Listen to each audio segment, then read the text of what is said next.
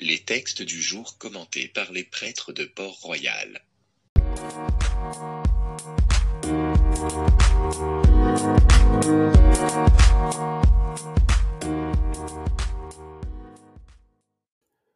Lecture de la première lettre de Saint Paul apôtre aux Corinthiens.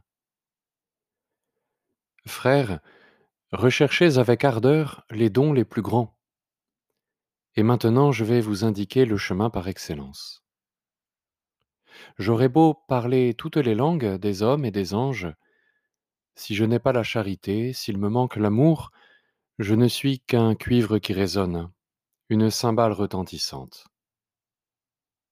J'aurais beau être prophète, avoir toute la science des mystères et toute la connaissance de Dieu, j'aurais beau avoir toute la foi, jusqu'à transporter les montagnes, s'il me manque l'amour, je ne suis rien. J'aurais beau distribuer toute ma fortune aux affamés, j'aurais beau me faire brûler vif, s'il me manque l'amour, cela ne me sert à rien. L'amour prend patience, l'amour rend service, l'amour ne jalouse pas.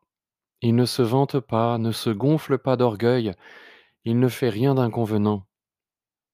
Il ne cherche pas son intérêt, il ne s'emporte pas, il n'entretient pas de rancune, il ne se réjouit pas de ce qui est injuste, mais il trouve sa joie dans ce qui est vrai.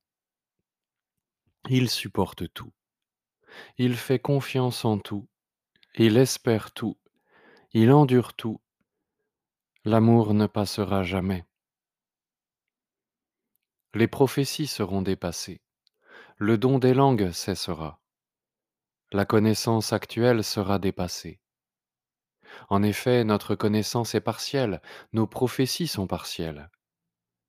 Quand viendra l'achèvement, ce qui est partiel sera dépassé. Quand j'étais petit enfant, je parlais comme un enfant, je pensais comme un enfant, je raisonnais comme un enfant. Maintenant que je suis un homme, j'ai dépassé ce qui était propre à l'enfant. Nous voyons actuellement de manière confuse, comme dans un miroir. Ce jour-là, nous verrons face à face. Actuellement, ma connaissance est partielle. Ce jour-là, je connaîtrai parfaitement, comme j'ai été connu. Ce qui demeure aujourd'hui, c'est la foi, l'espérance et la charité. Mais la plus grande des trois, c'est la charité.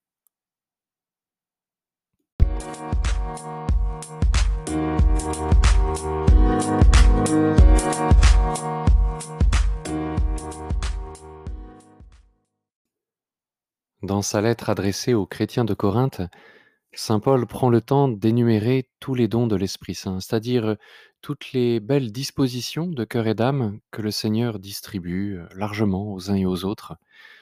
Les dons sont variés, hein, les uns parlent avec sagesse, les autres ont une foi à déplacer les montagnes, d'autres sont capables de, guérir ceux qui sont dans la souffrance, ceux qui peinent, d'autres ont reçu la capacité de discerner ce qui est juste, la liste est longue. Et saint Paul ajoute, celui qui agit en tout cela, c'est l'unique et même esprit. Il distribue ses dons comme il le veut à chacun en particulier. Nous sommes au chapitre 12 de la première lettre aux Corinthiens. Alors, nous portons tous en nous l'un ou l'autre de ces dons, personne n'en est privé.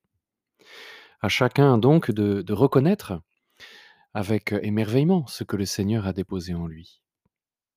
À chacun d'apprendre à se réjouir des qualités aussi dont l'autre a hérité, hein, même si nous n'avons pas nous-mêmes reçu les mêmes grâces. Puissions-nous dire chacun, je n'ai pas reçu tel don, telle qualité que je vois en l'autre, mais ce n'est pas grave, parce que mon frère, lui, précisément, l'a reçu pour le bien du corps entier. Alors oui, tous nous sommes interdépendants et c'est une bonne chose. Nous formons un corps, dit Saint Paul, où chaque membre apporte quelque chose de bon, quelque chose de nécessaire dans la variété des dons reçus. Cet enseignement est fondamental, mais il n'est pas spécifiquement chrétien. On le retrouve dans des maximes de sagesse grecque, dans des commentaires de rabbins très anciens.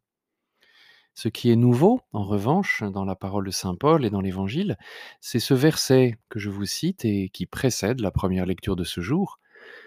Sont indispensables les parties du corps qui paraissent les plus délicates.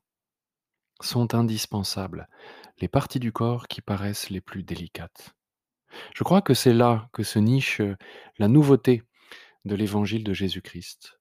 Ce qui semble le plus délicat et le plus fragile à vue humaine est en fait, aux yeux de Dieu, le plus, précieux.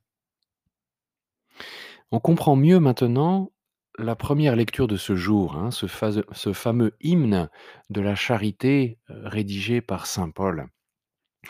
Cet hymne n'est pas la longue liste des obligations morales que les chrétiens seraient appelés à, vivre pour être jugés charitables.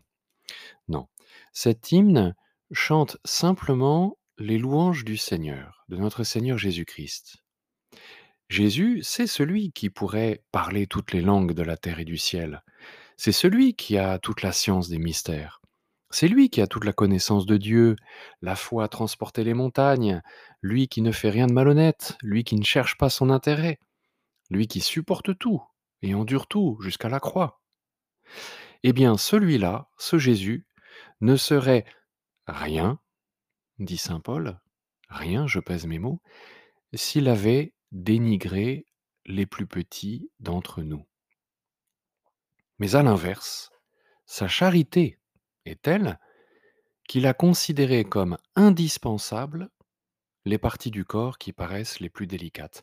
C'est-à-dire qu'il a déclaré nécessaire ce qui nous semblait contingent, voire encombrant en notre humanité. Et Saint Paul poursuit. Un jour, tout ce que Jésus a accompli d'extraordinaire disparaîtra car ce monde passe, et avec lui la science que nous avons de Dieu.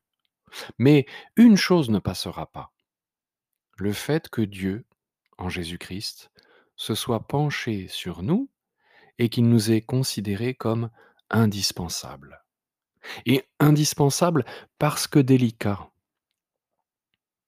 Comprendre cela, c'est raisonner en homme sage et non plus en enfant, dit Saint Paul. C'est comprendre ce qui nous vaut d'être vivant aujourd'hui et pour l'éternité par la grâce de Dieu qui s'est penché sur notre misère. C'est aussi apprendre à vivre avec les autres avec un regard juste, le regard ajusté, celui que Dieu lui-même porte à notre monde. Amen.